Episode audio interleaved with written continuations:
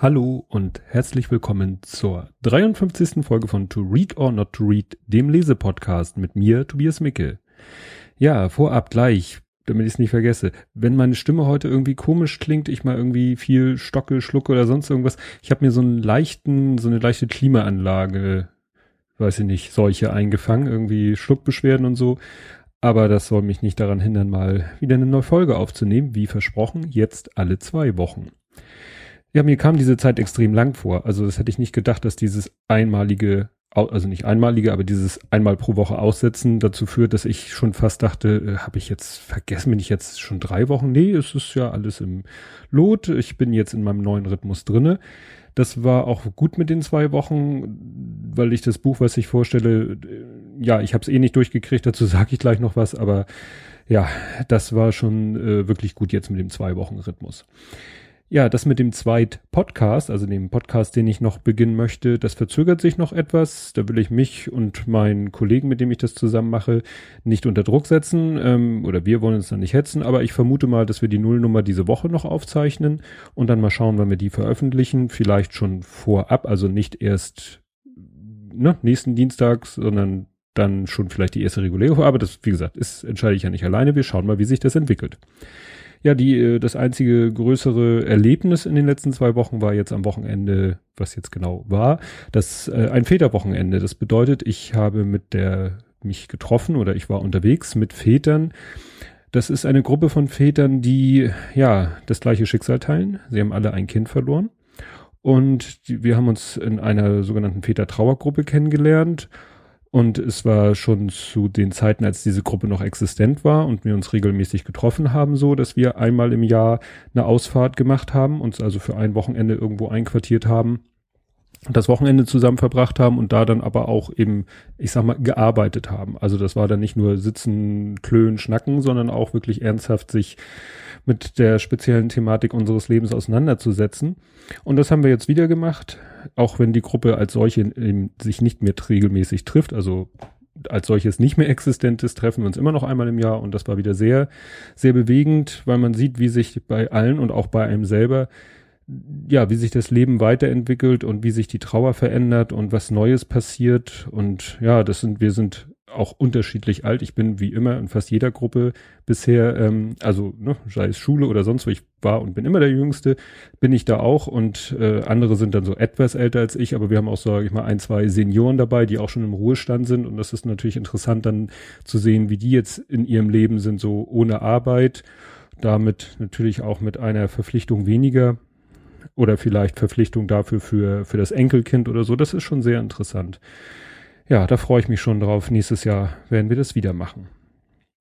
Gut, kommen wir nun zum Buch, um das es heute geht. Und dieses Buch hat den Titel Oben, Mitte, Unten. Ist im, erschienen im April 2015. Untertitel ist zur Vermessung der Gesellschaft. Und da geht's eben um die Gesellschaftsschichten. Also auf dem Titel ist auch ganz, naja, ganz lustig. So ein, äh, könnte man sich vorstellen, das Foto könnte auch irgendwie auf Instagram oder so gepostet werden, so ein Regenbogenkuchen. Also mit sehr vielen Schichten, so den Farben des Regenbogens. Ja, und äh, Autoren kann ich gar nicht so richtig sagen, sind nämlich diverse. Das liegt daran, wie das Buch sich zusammensetzt. Das sind nämlich ähm, mehrere Beiträge, die in dieser Zeitschrift erschienen sind aus Politik und Zeitgeschichte, von der hatte ich auch schon mal erzählt. Die erscheint ähm, bei der Bundeszentrale für politische Bildung. Und die, dieses Buch ist quasi so eine Sammlung aller Beiträge, die nämlich sich um das gleiche Thema drehen, nämlich um die Gesellschaft und genauer gesagt eben diese, wenn man es mal so nennt, diese drei Gesellschaftsschichten oben, Mitte, unten. Und der einzige Autor, den ich jetzt mal hervorheben will, damit man mal so einen Eindruck bekommt, was sind das für Autoren, weil das äh, beschreibt, glaube ich, die Autorenschaft ganz gut, ist äh, derjenige, der das Editorial geschrieben hat für dieses Buch. Das ist Stefan Radil, weiß ich nicht, wie man das spricht, HR am Anfang, Jahrgang 46, der ist nämlich, und dann merkt man schon, in welche Richtung das Ganze geht, Dr. Phil und Dr. Rerpol Habil und der war von 1991 bis 2011 Professor für Soziologie an der Johannes Gutenberg Universität in Mainz. Und auf dem Level bleiben wir jetzt auch. Also das Buch ist wirklich keine leichte Kost, äh, keine anspruchslose Lektüre, aber da komme ich gleich nochmal zu. erstmal kommt noch der Punkt, wie bin ich zu dem Buch gekommen? Ja, es war genau wie das Buch aus äh, Folge 47, äh, war es im Newsletter von der Bundeszentrale für politische Bildung und da habe ich es mir gekauft. Damals im Mai 2015, also schon jetzt über ein Jahr her, aber es ist genauso wie, ne, letzte Folge, Viva Britannia 2, so nach hinten gerutscht. Aber ich dachte mir, jetzt hast du ja mal mehr Zeit, jetzt kannst du das Buch mal in Angriff nehmen. Ja, und es war genau umgekehrt wie bei dem anderen Buch, ne, Folge 47, besonders normal, wo ich dachte, so, jetzt wird hier mal das Thema Inklusion sehr, hm, sag ich mal, sehr wissenschaftlich und sehr sachlich und so angegangen. War es dann nicht, war ja nicht schlimm. Und hier ist es nun so, dass ich mir gehofft hatte, dass so, dass diese Thematik vielleicht mal so ein bisschen anschaulich, leicht verdaulich präsentiert wird und es ist genau das Gegenteil. Also es ist viel, viel komplizierter oder komplexer auch dargestellt, auch vermittelt, als ich gedacht habe. Und ähm, ja, es ist damit wirklich eine schwere Kost. Es ist eine sehr wissenschaftliche Sprache. Ähm, jeder Abschnitt hat immens viele Endnoten, die man ja eigentlich vielleicht immer dann sich angucken und theoretisch auch nochmal nachlesen müsste, wo hat er denn diese Infos her? Also man kann sagen, schöne Quellenangaben, aber wenn da eine Quelle, wenn da 30 Quellen zu so einem Abschnitt sind, die kann ich ja selber nicht alle noch nachlesen. Ich will ja keine Doktorarbeit darüber schreiben. Und ich lese mal einen Absatz vor ich werde sehr viel aus diesem Buch vorlesen, weil es einfach mal so ein, so ein Blick gibt, was für eine Sprache sich da auch bedient wird. Jetzt kämpfe ich hier mit dem Buch, das ist ein bisschen widerspenstig.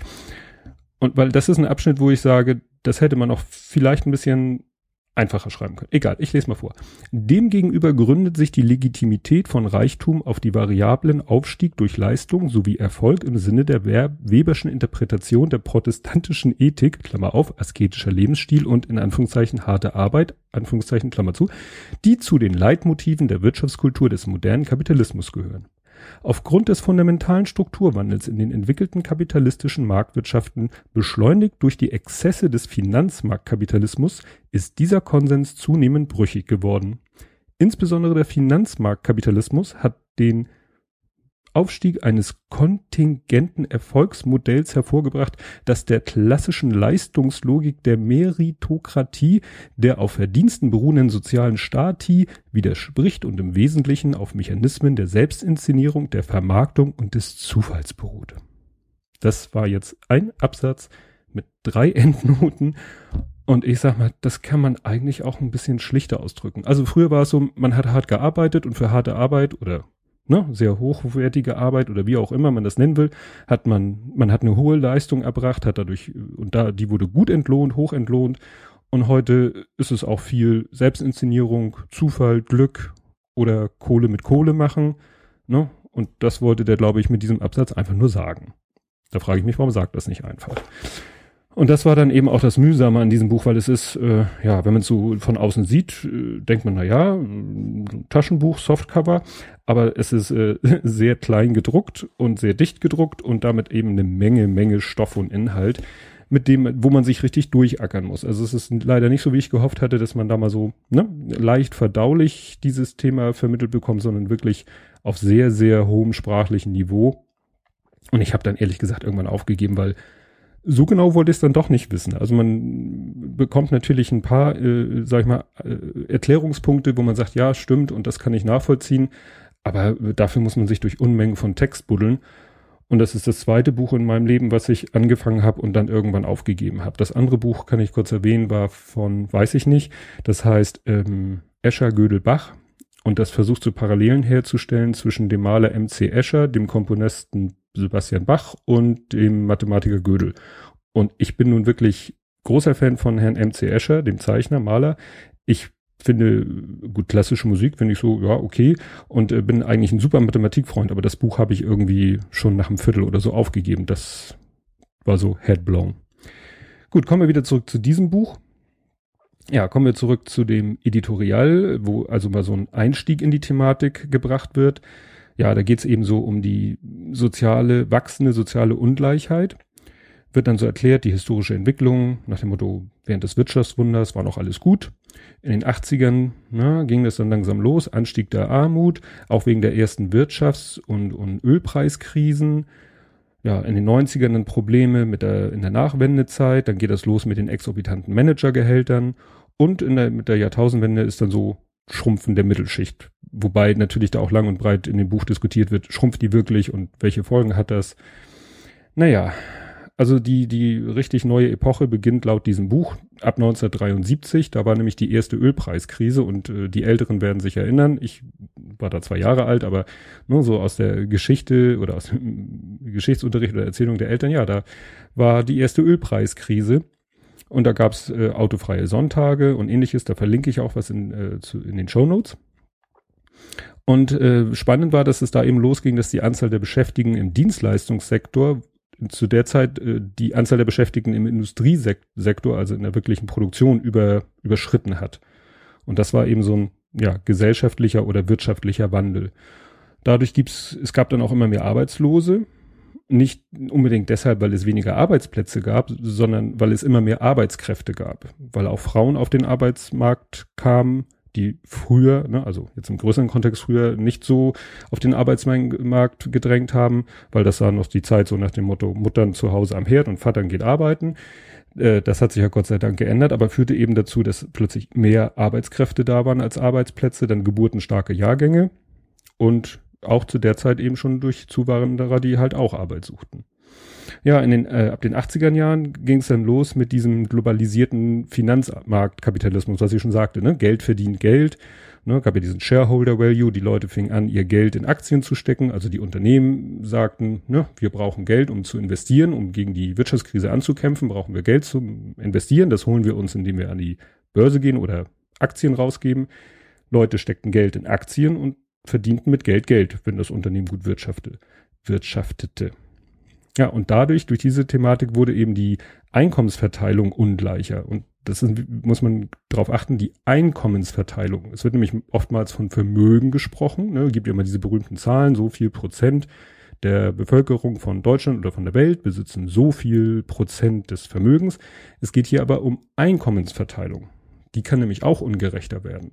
Führt natürlich dann über kurz oder lang dazu, dass auch das Vermögen un, ungerechter verteilt wird weil wer wenig Einkommen hat, kann ja auch nichts sparen, kann auch kein Vermögen anhäufen. Oder ja, ansparen, anhäufen klingt schon so großzügig. Ja, und die Einkommensschere geht nämlich auch immer weiter auseinander, weil es gibt eigentlich auf dem Arbeitsmarkt nur noch so äh, zwei Extreme. Entweder man braucht hochqualifizierte, hochqualifizierte Arbeitnehmer oder ja, niedrig qualifizierte. Eigentlich so nicht mehr so, nicht mehr so was dazwischen.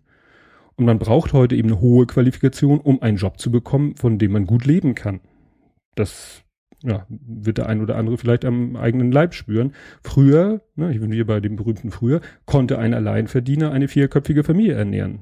Also mit früher meine ich jetzt so meine Eltern. Also bei meinen Eltern ist äh, lange Zeit mein Vater alleine der Alleinverdiener gewesen und hat eine vierköpfige Familie davon gut ernährt. Äh, wenn ich so sehe, mein, bei meiner Frau, also die Schwiegereltern, war es genauso. Und das ging damals eben auch. Da musste man keinen, was weiß ich, äh, super High-End äh, Job haben, um das zu können. Das konnte man auch mit einem halbwegs normalen Job. Wobei man sagen kann, dass mein Schwiegervater und mein Vater auch so über die Jahre dann doch geschafft haben, äh, aufzusteigen, um es mal so auszudrücken. Aber wie gesagt, man konnte damals mit einem normalen Beruf, von dem heute keiner mehr eine vierköpfige Familie, Familie ernähren konnte, das konnte man damals noch. Naja, dann wird noch definiert, was ist Armut, was ist Mittelschicht, was sind die Eliten und es gibt noch einen kleinen Ausblick. Da geht es darum, was ist denn Gerechtigkeit? Also wann empfindet die Gesellschaft die Unterschiede, die wir nun mal haben, wann empfindet die Gesellschaft die als ungerecht? Und dann kommen eben diese drei Abschnitte im Buch. Oben, Mitte, unten. Und ja, die setzen sich eben zusammen aus diesen Artikeln und Beiträgen, die eben schon mal erschienen sind. Die, das streckt sich dann auch so im Zeitraum schon von 2014 bis 2015. Also sind nicht super aktuelle Daten, aber ich sag mal ausreichend aktuell. Das häufigste Wort in den folgenden Abschnitten ist übrigens Median. Ne, weil es geht immer darum, wann ist jemand reich, wann ist jemand arm. Und da geht es immer um den Median. Und äh, da empfehle ich mal einen Blick auf Folge 42, so lügt man mit Statistik, also ich will nicht sagen, dass in diesem Buch gelogen wird mit Statistik, aber das Wort, äh, es wird da eben viel mit dem Median gearbeitet. Ja, im Abschnitt oben fand ich das interessanteste Kapitel äh, Steuern von oben für unten. Da geht es nämlich um das Thema Umverteilung und auch um das Thema Erbschaftssteuer. Da komme ich am Ende nochmal drauf, wo schon dieses Thema Umverteilung schon mal woanders Thema war. Wie gesagt, zum Ende. Es gab in diesem Abschnitt hat mich ein bisschen überrascht, einen interessanten Exkurs zum Thema Prominente. Und da war auch eine ganz witzige Definition, was prominent ist, nämlich prominent ist, wen mehr Leute kennen, als er selbst kennt. Also deutlich mehr Leute. Fand ich ganz interessant so als Definition. Und äh, ich will jetzt noch mal da kurz was vorlesen. Jetzt muss ich mal schauen, weil das habe ich hier in meinen Sendungsnotizen drinne. Achso, wie gesagt, Zitat aus dem Buch. Die Interessen der Medienunternehmen sind, abgesehen von den Eigeninteressen der, des Prominenten, nicht zu unterschätzen. Die Vervielfachung der Programme und der Sendezeit durch das Aufkommen der privaten Fernsehsender erzeugte eine Spannung zwischen der Notwendigkeit, immer größere Programmflächen füllen zu müssen, und dem Ziel, herausragende Programmergebnisse, Ereignisse zu schaffen, die dem Publikum als Besonderheit im Gedächtnis bleiben. 14 Castingshows, Talkshows, Reality-TV und Entschuldigung, das 14 war eine Endnote. Streich das 14. Castingshows, Talkshows, Reality-TV und weitere Promi-Formate wie Ich bin ein Star, holt mich hier raus oder Let's Dance spielen hier eine verstärkende Rolle. Doppelpunkt. Einerseits brauchen sie Prominente als Grundlage für diese Sendungen. Andererseits erschaffen sie diese erst für bzw. durch diese Formate. 30 Jahre Privatfernsehen und vermehrte Eigenproduktion haben Menschen prominent gemacht, die sonst vielleicht nie eine Chance zum Aufstieg in die Medienszene gehabt hätten. Das fand ich so den wirklich bemerkenswertesten Text äh, im Abschnitt oben. Also wie gesagt, da sind so solche Perlen, findet man in diesem Buch, aber das ist wirklich die Nadel im Heuhaufen. Und äh, da ich euch später davon abraten werde, das Buch selber zu lesen, lese ich euch diese Abschnitte auch vor. Außer ihr sagt, ihr wollt es gerne selber nochmal lesen. Ja, dann kommen wir auch schon zum nächsten Abschnitt Mitte. Da ist die Quintessenz eigentlich äh, folgendes Zitat. Fügt man nun alle drei Kriterien, also Einkommen, Bildung und Beruf zusammen, dann unterteilt sich die deutsche Sozialstruktur wie folgt. Zur Mittelschicht gehören etwas mehr als 60 Prozent der Bevölkerung. 6 Prozent kann man als Oberschicht und 32 Prozent als Unterschicht klassifizieren. Ja, wie gesagt, hat auch viel mit Statistik zu tun. Wie definiert man welche Schicht? Ne? Ab welchem Einkommen ist jemand Oberschicht? Das wird alles in dem Buch äußerst ausführlich durchexerziert. Ja, dann kommt natürlich noch der Abschnitt unten. Da gab es dann ein Kapitel Ende der Aufstiegsgesellschaft, da wiederum den Unterpunkt Verfestigung der Armut, abnehmende Aufstiegsmobilität. Auch wieder so ein Wort, Aufstiegsmobilität. Gemeint ist damit eben ob jemand die Chance hat, von einer unteren Schicht in eine der beiden höheren, also in die jeweils höhere Schicht aufzusteigen. Da gibt es noch auch ein interessantes Zitat. In Deutschland hatte der Anstieg der Ungleichheit in den vergangenen anderthalb Jahrzehnten andere makroökonomische Konsequenzen.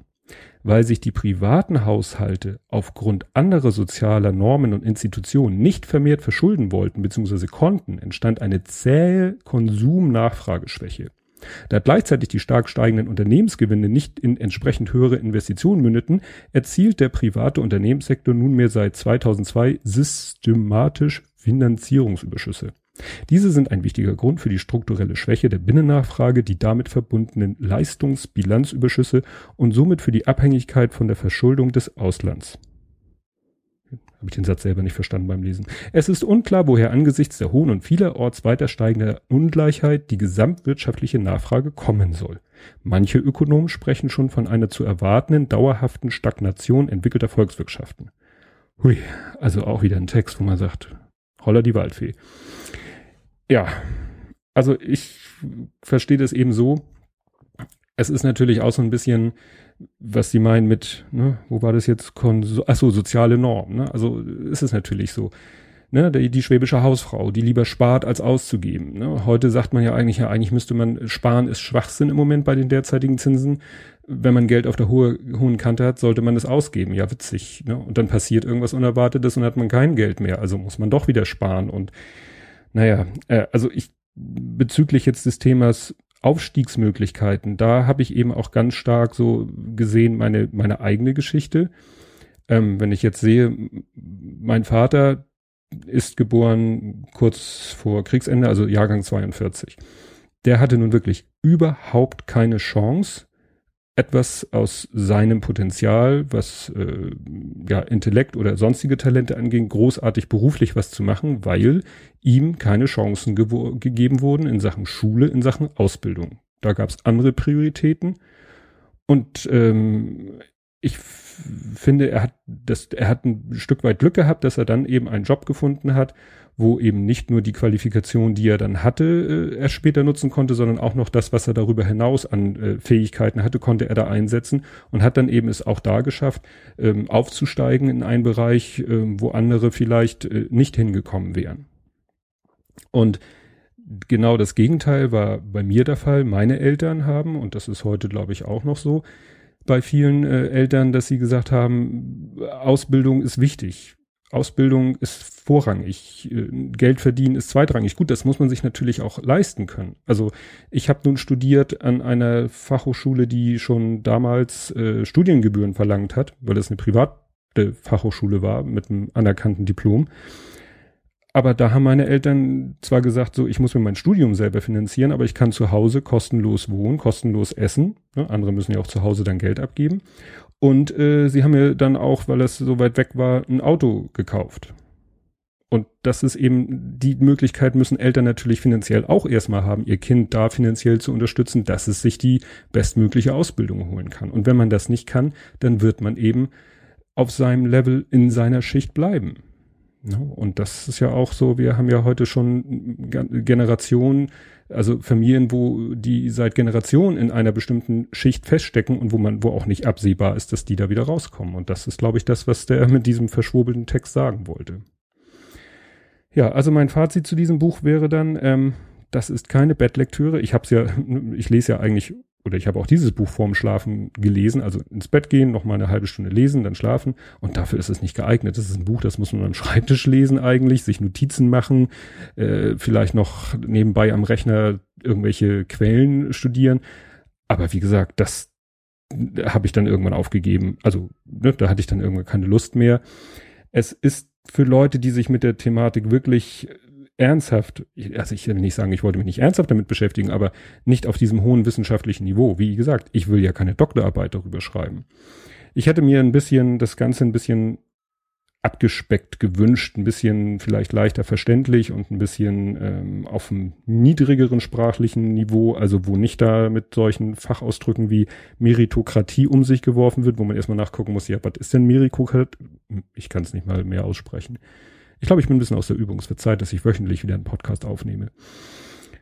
Ja, bei dem ganzen Lesen hatte ich dann noch einen kleinen Flashback, weil mich das dann doch mit diesen Schichten und Oberschicht, Unterschicht, Mitte und so weiter und wie sich das noch hin entwickelt und was ist, wenn das noch weiter auseinanderdriftet. Also ich sag mal, die Ober- zur Unterschicht driftet eh auseinander, aber wo entwickelt sich die Mittelschicht hin? Da dachte ich so daran, wie ich mein, mein Englisch-Abi gemacht habe. Ich habe Englisch als mündliches Abi-Fach gehabt und da habe ich das Buch besprochen, ich weiß nicht, ob mir das vorgegeben wurde, ich glaube schon, von A.G. Wells, äh, das Buch Die Zeitmaschine oder Time Machine muss ich ja sagen, ich habe das Original ja gelesen, von 1895. Und da ging es nämlich auch ja darum, ähm, das werden die, die vielleicht nur die Verfilmung von 1960 gesehen haben, so wie ich, oder die von 2002, habe ich nicht gesehen, äh, werden das vielleicht gar nicht dem, dem Stoff so entnommen. Da geht es nämlich auch um diese Thematik, weil die Morlocks, das soll sozusagen die ganz, äh, die untere Arbeiterschicht sein. Und die Eloy, das soll so die mehr oder weniger wohlhabende Reichenschicht sein, wobei sich ja so ein bisschen diese Abhängigkeit voneinander da so ins Extrem entwickelt hat. Und ich weiß noch genau, wie der Englisch, mein Englischlehrer in der Prüfung versucht, ein Wort aus mir rauszukitzeln. Er hat immer so Fragen gestellt, weil am Ende des Buches war da nochmal so eine thematische Aufarbeitung des Buches, die ich natürlich auch gelesen habe. Und irgendwann habe ich, fiel mir das Buch, äh, das Buch, das Wort ein, auf das er hinaus wollte, nämlich Social Darwinism. Das ist zu Deutsch Sozialdarwinismus. Das ist eben auch so eine Gesellschaftstheorie, die eben ja davon aus diesen das Darwinistische, was ja mehr so sich auf auf was weiß ich Evolution bezieht, das dann eben auf Gesellschaft bezieht und eben sagt, ja, da ne, entwickelt sich das irgendwie so, ja, so wie in der Natur vielleicht irgendwann nur die die Starken überleben und die Schwachen nicht, obwohl es ja Survival of the Fittest heißt, also der bestangepassteten. Aber ich schweife ab, lassen wir das. Kommen wir nun nochmal zu dem Thema. Ich hatte gesagt, äh, in dem einen Kapitel geht es um ähm, Umverteilung.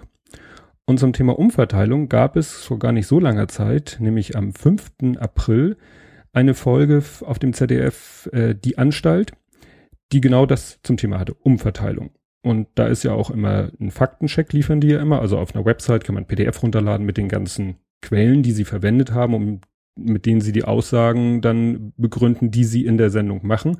Und da wiederum war enthalten das Buch Wir erben, das ich in Folge 10 in der Doppelfolge zum Thema ja, Reichtum vorgestellt habe. Fand ich dann ganz interessant, wie sich da der Kreis schließt. Und diese Folge, die Anstalt, die gibt es natürlich nicht mehr in der Mediathek, weil ne, nach sieben Tagen die publiziert, kennen wir alle das Thema. Gibt es aber natürlich auf YouTube, werde ich auch verlinken. Und wer das ganze Thema mit oben, Mitte, unten, mit Umverteilung, mit wie, wo sich was hinentwickelt und wieso es sich so entwickelt hat, wie es jetzt ist, wer das Ganze dann mal doch so leicht verständlich in Anführungszeichen für blöde erklärt haben will, der liest nicht dieses Buch, der guckt sich die Folge von Die Anstalt an zum Thema Umverteilung. Und das Buch liest wer, sage ich mal, irgendwie Soziologie studiert oder so. Für den ist das wahrscheinlich ein Klacks, das zu lesen und zu verstehen. Ja, erschienen ist das Buch im Verlag, klar, Bundeszentrale für politische Bildung.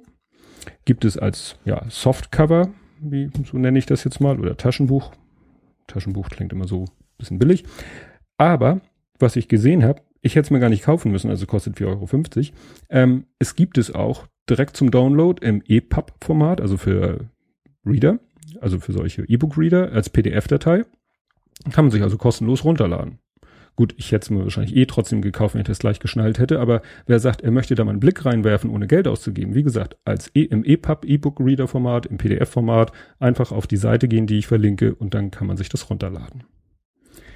Und das soll es zu dem Buch gewesen sein. Ja.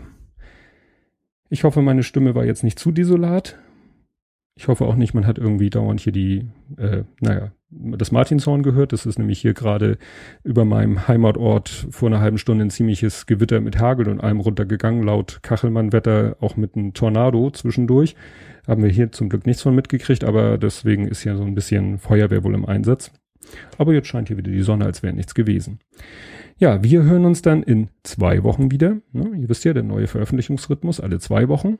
Und dann bin ich mal gespannt, wie euch diese Folge gefallen hat und wie es dann nächste Woche weitergeht. Da werde ich mal, ich glaube, ich habe jetzt mal wieder was auf, also was Leichtes, also auf was Lustiges und was nicht so kompliziert zu lesen ist.